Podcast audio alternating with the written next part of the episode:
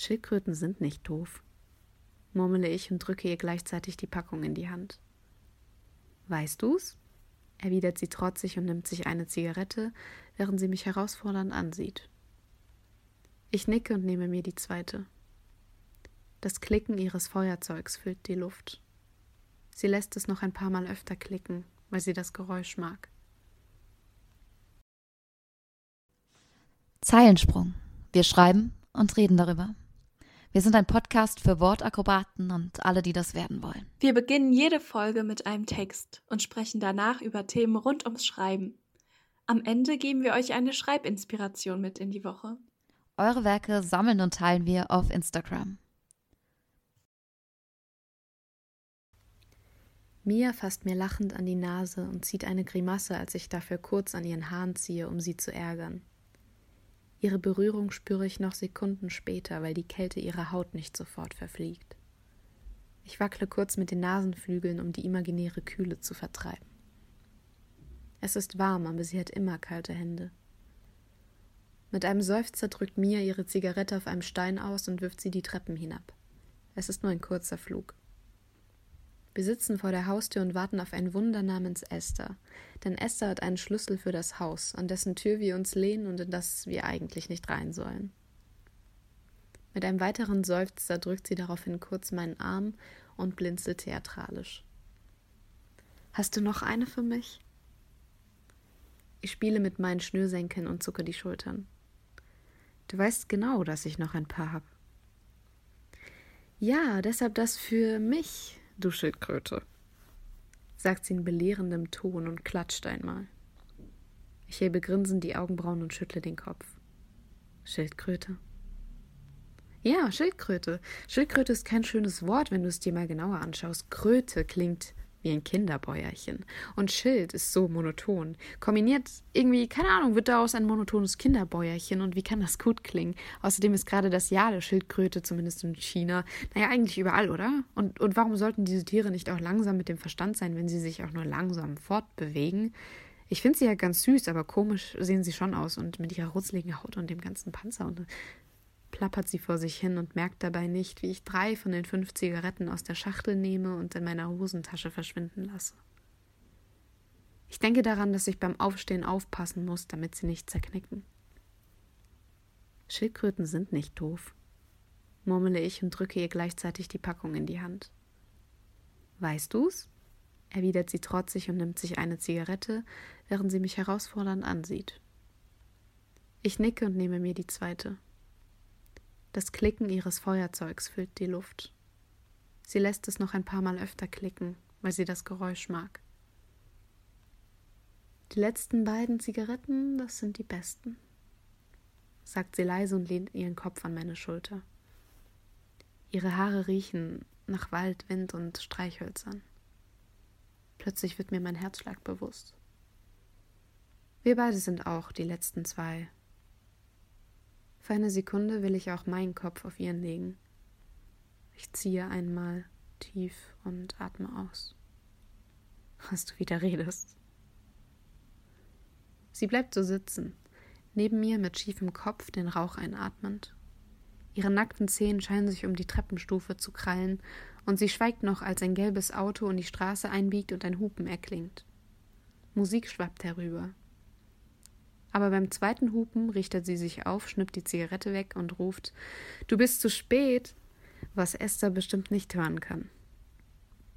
Das Auto parkt ein und der Motor stoppt, aber Esther steigt nicht aus, sitzt starr im Auto und scheint auf irgendetwas zu warten. Verwundert frage ich, was macht sie denn? Und mit einem Lächeln dreht Mia sich zu mir um, schaut mich mit diesem Blick an, den ich so sehr mag, und erwidert, sie hört nur das Lied zu Ende.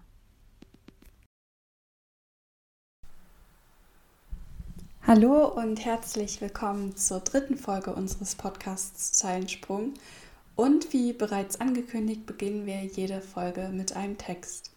Und in dieser Folge ist der Text nicht von uns, sondern von einer Schreibenden, die wir sehr schätzen, ähm, nämlich Jasmin. Jasmin ist 23 Jahre alt, studiert in Mainz Filmwissenschaften und hat sogar vor der Corona-Zeit eine kleine Lesebühne dort auf die Beine gestellt.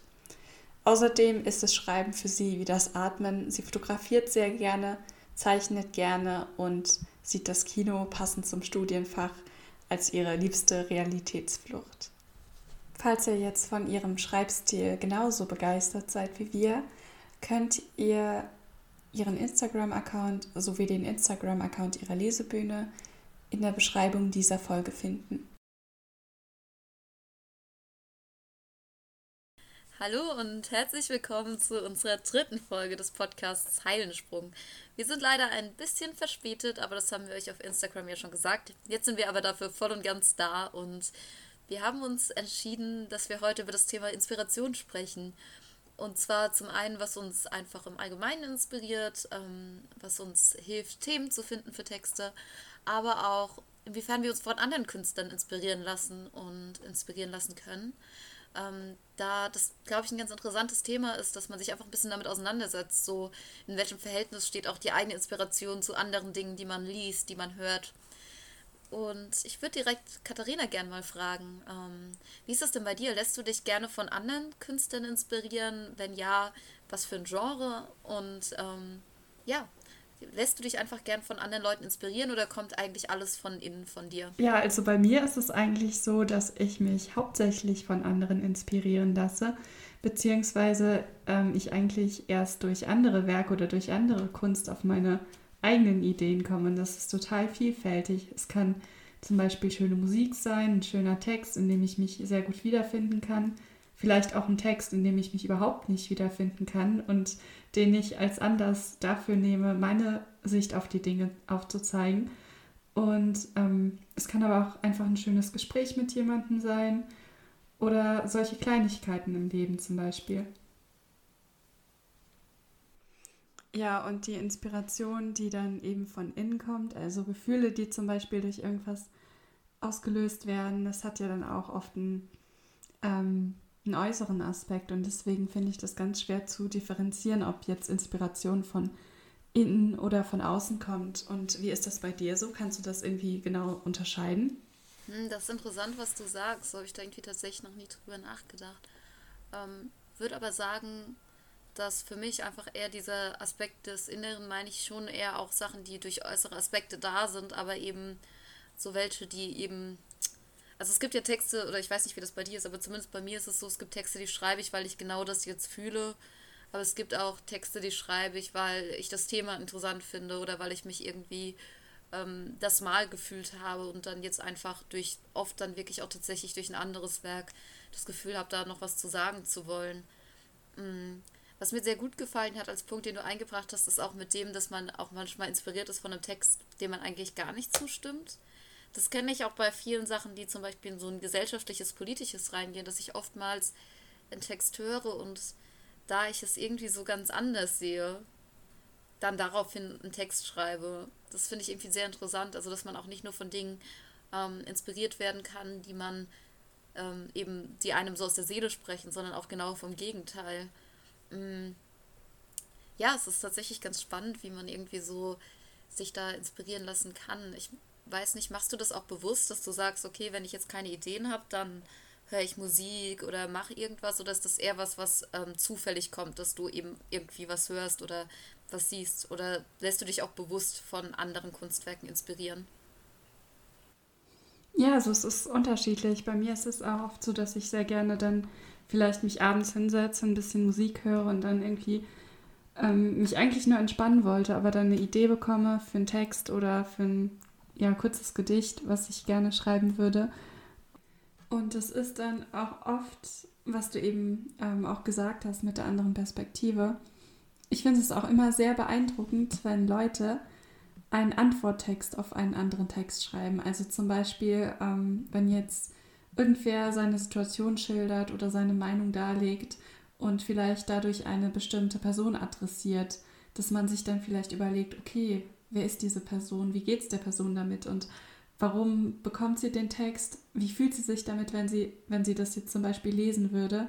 Und deswegen finde ich das auch total spannend, sich durch das Schreiben in andere Perspektiven zu versetzen. Und da wollte ich dich auch mal fragen, Lea, wie ist das bei dir, wenn du schreibst? Ist es dann auch so, dass du eher aus deiner eigenen Perspektive schreibst und deine eigene Meinung darlegst? Oder ist es auch oft so, dass du zum Beispiel ähm, ein lyrisches Ich hast, was eigentlich überhaupt nicht mit deiner Perspektive übereinstimmt? Auf jeden Fall. Also ich glaube, ich mache das tatsächlich relativ viel. Also klar, bei Prosa sowieso. Ähm, aber auch bei Lyrik würde ich schon sagen, ja, also man kann ja immer nicht ganz von der eigenen Perspektive losgelöst schreiben, weil man natürlich irgendwie nur Dinge, die man sich vorstellen kann, beschreiben kann. Aber es ist schon so, dass das ähm, lyrische Ich nicht immer mit mir übereinstimmt. Und ich persönlich finde es auch manchmal schwierig, ähm, wenn Leute zu stark alles, was ich schreibe, auf mich beziehen und davon ausgehen, ja, das, was äh, ich da in dem Text sage, das entspricht auf jeden Fall meiner Gefühlslage oder meiner Sicht auf Dinge, weil sich dann auch manchmal tatsächlich Leute irgendwie tendenziell mal persönlich sogar angegriffen fühlen können, wo ich einfach sage, so, nee, also ähm, wenn ich jetzt da eine Kritik irgendwo reinbringe an meinem Umfeld oder so, heißt das nicht unbedingt, dass ich das da auf alle Leute beziehe und äh, da gibt es einfach, oder dass es eben keine Kritik an meinem Umfeld ist, sondern an der sozialen Situation, die ich für jemanden anderen sozusagen beschreibe. Das finde ich manchmal tatsächlich ein bisschen schwierig. Ich weiß nicht, ob du das vielleicht kennst, dass man manchmal auch das Gefühl hat, wenn man Texte teilt, die man, wo es nicht dem lyrischen Ich oder das lyrische Ich nicht dem eigenen ich selbst entspricht, dass man auch ein bisschen Angst hat, dass das nicht verstanden wird? Ja, also ich habe das Gefühl auch total oft, dass wenn ich zum Beispiel einen Text teilen will, der jetzt vielleicht nicht unbedingt aus meiner Perspektive geschrieben ist, beziehungsweise ich versuche aus einer fremden Perspektive zu schreiben, dass das dann auch direkt so aufgefasst wird, als würde ich aus meiner eigenen Perspektive schreiben, weil davon geht man ja auch meistens aus, wenn jemand schreibt. Und ich finde es dann immer extrem schwierig, ähm, Texte dann zu teilen und vor allem mit Leuten zu teilen, die mich irgendwie gut kennen, ähm, weil ich dann auch das Gefühl habe, dass sie sich dann sehr viele Gedanken darüber machen, was ich jetzt mit diesem Text ähm, aussagen will über mein persönliches Leben oder über mein persönliches Umfeld. Und ich finde aber auch, dass man so durch das lyrische Ich eigentlich eine totale Freiheit hat, ähm, Dinge einfach so zu schreiben, wie man sie einfach schreiben will. Also ich meine, es muss nicht unbedingt was mit einem selbst zu tun haben, dass man jetzt vielleicht einen bestimmten Text schreibt, der vielleicht aus einer anderen Perspektive ist. Und ja, deswegen finde ich es halt ähm, sehr interessant, dass man zum Beispiel Romane oder Gedichte auch aus anderen ähm, Sichten schreiben kann, aber trotzdem irgendein Teil davon von sich selbst immer noch enthalten ist. Was mich auch interessiert, ist, inwieweit du dich auch nicht nur inhaltlich inspirieren lässt von anderen Texten. Also bei mir ist zum Beispiel so, dass ich durchaus merke, dass ich mich auch von anderen Stilen oder Ideen, auch wie man ja Dinge auch rein formell aufbauen kann oder eben stilistisch inspirieren lasse. Also zum Beispiel ist es bei mir tatsächlich so, dass wenn ich Bücher in einem gewissen Stil lese, ich oft danach das in meinem Schreibstil merke. Also wenn ich zum Beispiel ähm, Max Frisch lese, dann schreibe ich danach immer so richtig so ganz sachlich, steif ähm, über und auch, keine Ahnung, so thematisch, ohne direkt, dass es das Thema ist, ist dann vieles so ein bisschen schwermütig, aber gleichzeitig eben in so einem ganz distanzierten Sprachstil, ohne dass ich das jetzt auch bewusst mache, sondern ähm, einfach so, dass ich merke, dass ich dann auch meine Gedanken sich irgendwie diesem Stil anpasst, in dem ich lese. Und wenn ich irgendwie, keine Ahnung, Fontane Effi Briest vorher gelesen habe, dann muss ich richtig aufpassen, dass ich nicht irgendwie meinen Leser mit Metaphern zu Schwalle und Brunk und Stuck und Chlorie da reinpacke, weil ähm, das irgendwie auch nicht mehr so modern ist. Kennst du das, dass du dich auch wirklich so stilistisch inspirieren lässt und das manchmal auch gar nicht mal unbedingt mit Absicht? Ja, also ähm, es ist mir jetzt bisher eigentlich noch nicht so extrem aufgefallen, nachdem ich jetzt vielleicht ein bestimmtes Buch gelesen habe, was einen bestimmten Stil hatte, dass ich mich dann total danach orientiere. Bei mir ist es oft so, dass ich dann zum Beispiel einen Text lese und mir denke, der ist ja total schön aufgebaut. Also der hat total einen schönen Stil, ist vielleicht ganz anders als das, was ich sonst schreibe. Und ähm, dann versuche ich irgendwie zu schauen, okay, wie kann ich diesen Stil irgendwie ähm, ja, in mein eigenes Schreiben einbauen. Also es ist bei mir eigentlich, glaube ich, eher weniger was Unbewusstes, sondern eher so ein, hey, ich finde das total toll, wie die Person schreibt oder wie das jetzt wörtlich ausgedrückt ist. Und das will ich jetzt mal auch probieren, auch wenn es vielleicht was komplett anderes ist ähm, als das, was ich normalerweise schreibe. Und ich glaube, das ist auch total wichtig, dass man da auch offen bleibt und ähm, vielleicht auch mal andere Textsorten ausprobiert, die man vielleicht überhaupt nicht kennt, dass man auch, sich auch auf Schreibübungen vielleicht einlässt, die man am Anfang vielleicht nicht so toll findet und sich denkt, okay, das ist jetzt aber nicht wirklich so meine Art zu schreiben, ähm, aber dass man trotzdem probiert, ähm, das, das mal auszuprobieren und ähm, sich dadurch auch irgendwie inspirieren lässt und auch auf einen neuen Stil kommt. Ähm, wie ist das dann bei dir? Machst du das auch oft so, dass du dir vielleicht eine bestimmte Textsorte raussuchst, von der du vielleicht einen Text gelesen hast, der dich total beeindruckt hast, hat und du dich bewusst dran setzt und versuchst das irgendwie auch so zu machen? Ich müsste das mehr machen tatsächlich und ich würde es auch gerne mal irgendwie wieder machen. Es ist tatsächlich irgendwie was, was ich wenig mache und mir immer denke, so ich sollte es öfter machen, da ich auch wirklich den Sinn darin sehe. Ich hätte zum Beispiel voll Bock, mal Sonette zu schreiben. Ich habe noch nie ein Sonett geschrieben, aber ich glaube, ich würde mich total fancy fühlen, wenn ich irgendjemandem sage, so, hm, ich habe übrigens gestern Nacht bei meinem Rotwein ein Sonett geschrieben. Ähm, irgendwie ist Sonett ist sowas, was mich zum Beispiel voll reizen würde. Also ich glaube, ich sollte das auf jeden Fall mal irgendwie auch mehr machen. Bei mir ist es tatsächlich so, dass sich Dinge formmäßig sehr oft sehr stark einpendeln und ich sozusagen mir auch bewusst vornehmen muss, gewisse Formen zu brechen. Ähm, und eine Sache, die ich jetzt erst vor ja, einem Jahr mal angefangen habe, ein bisschen zu machen, ist auch manchmal Gedichte zu schreiben, die sich zum Beispiel nicht reimen ähm, oder die eben so ein sehr freies Format haben und keine Strophenstruktur. Also ich habe irgendwie immer sehr lange sehr, ja, so ein konservatives äh, Bild davon gehabt, was ein Gedicht ist. Also jetzt nicht unbedingt, dass ich jetzt nicht auch schon Sachen gelesen habe, die da nicht reinfallen, aber so für mich. Ähm, und das ist tatsächlich was, wo ich jetzt auch so ein bisschen mit am, am Rumprobieren bin. Und ich würde sagen, ich habe nicht so viel davon, aber auch jetzt so ein paar von meinen Texten, die mir eigentlich mit am besten gefallen sind, dann so entstanden, nachdem ich mich da einfach mal auf was anderes eingelassen habe. Hast du auch mal sowas, was du mal irgendwie so versucht hast und wo du dir nicht so sicher warst, ob das klappt, wo du einfach sagen musst, so ja, okay, das war eine ziemlich gute Idee, dass ich das gemacht habe? Ja, also ich glaube, dass ich ähm, mein allererstes Gedicht so geschrieben habe. Also ich weiß nicht, ähm, ich habe einfach ein paar Gedanken aneinander gereiht und hatte auch nicht so ein bisschen dieses Reimschema, was man normalerweise von Gedichten kennt. Also ein paar Zeilen haben sich zwar schon gereimt, aber eigentlich waren es nur aneinander gereihte, gerein, gereihte Wörter, die dann irgendwie einen bestimmten Gedankenfluss ergeben haben. Und das hat mich irgendwie dann auch total beeindruckt und ich habe irgendwie festgestellt, dass mir das total viel Spaß macht. Und so kam ich eigentlich auch erst dazu, dass ich mich mehr damit auseinandergesetzt habe, ähm, Lyrik zu schreiben.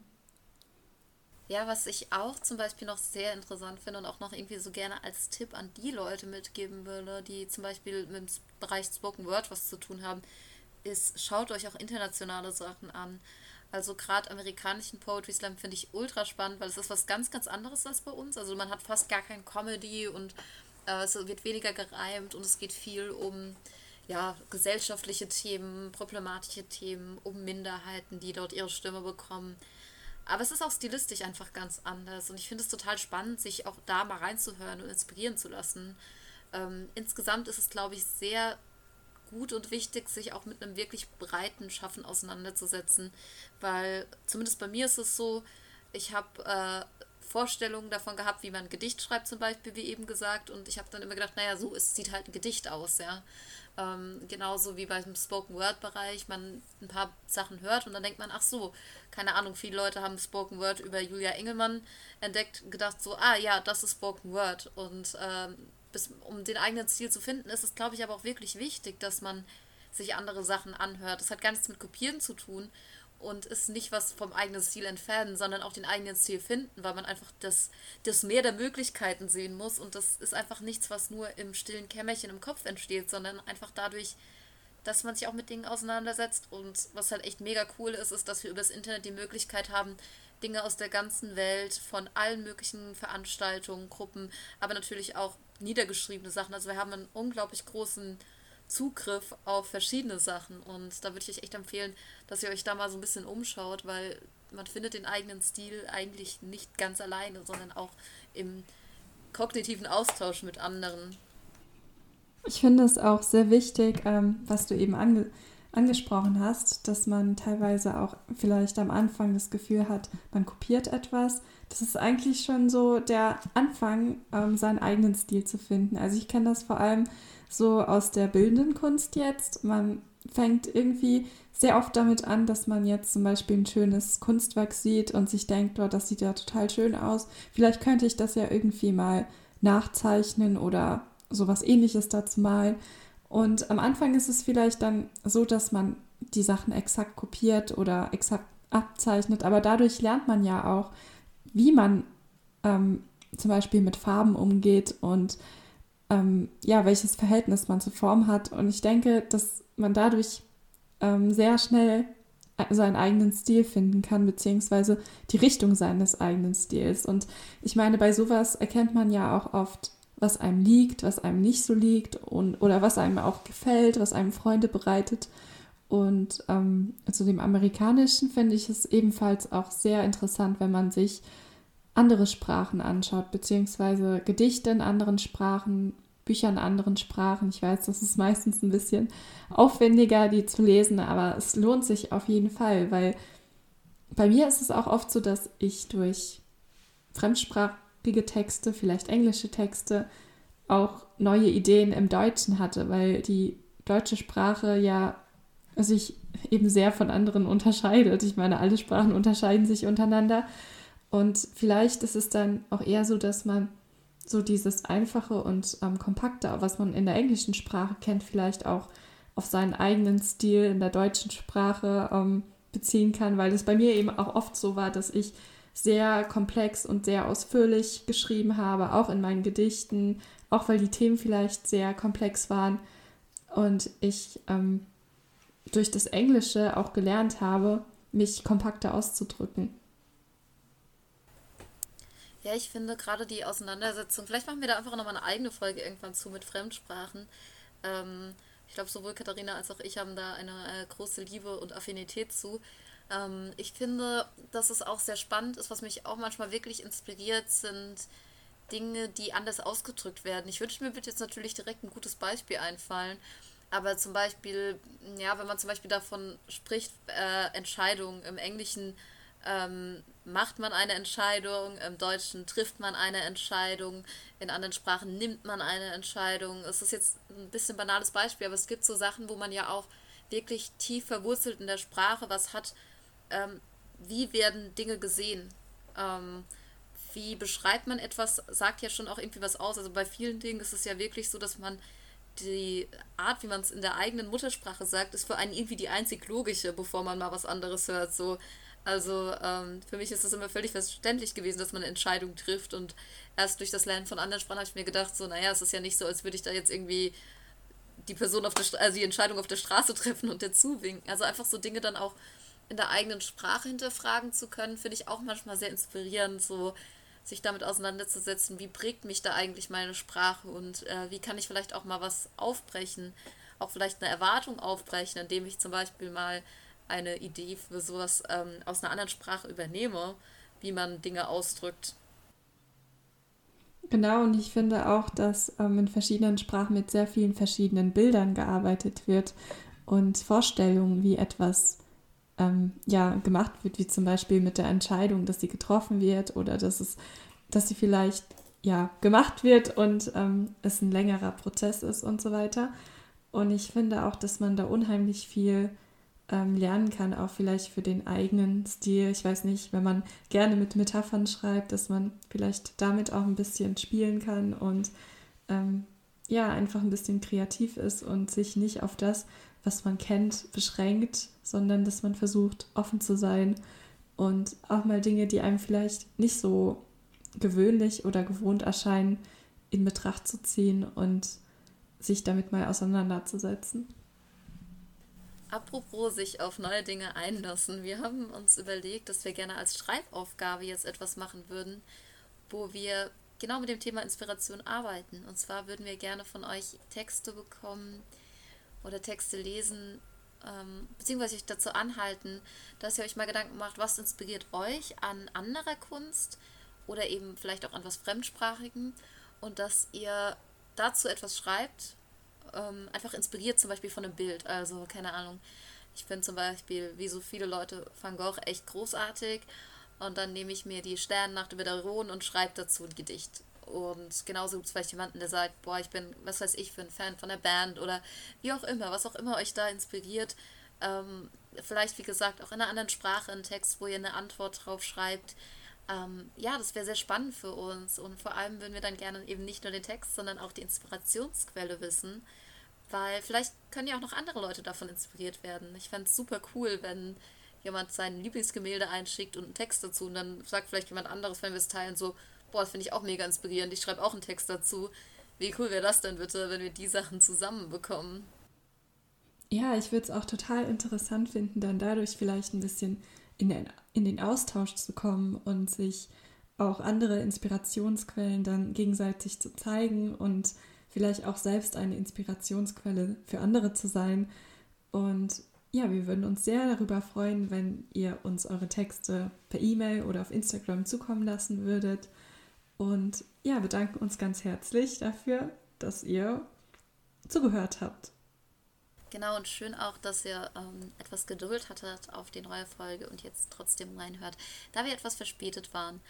Aber ab jetzt sind wir wieder pünktlich, regelmäßig für euch da und wir freuen uns total drauf, Texte zu bekommen. Und gerne, wenn ihr auch Rückfragen habt, stellt die an uns, tretet mit uns in Kontakt. Es ist total cool und ich glaube für äh, Katharina genauso wie für mich, es ist ein mega schönes Gefühl, dass einfach Menschen da sind, die das interessiert und uns Sachen schicken und stellt einfach alle Fragen. Es ist so ein Herzensprojekt, aber es tut richtig, richtig gut und es ist einfach was total Schönes. Und wir sind auch super offen für Anregungen. Wir haben noch ganz viele Ideen und sind an Sachen am Rumprobieren über was für Plattformen, was für Ideen wir noch haben für Folgen, für Sachen, wie wir euch inspirieren können. Also tragt auch eure Wünsche an uns ran, weil ähm, wir sind noch ganz viel am Lernen und wir haben richtig Spaß dabei und sind deswegen sehr offen dafür, neuen Input von euch zu bekommen. Eben auch Inspiration.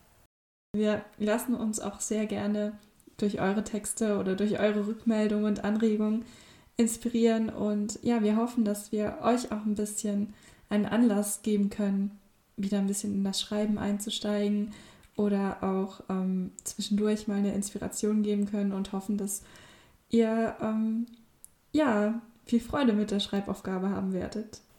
Bis zum nächsten Mal in zwei Wochen dann. Tschüss. Tschüss.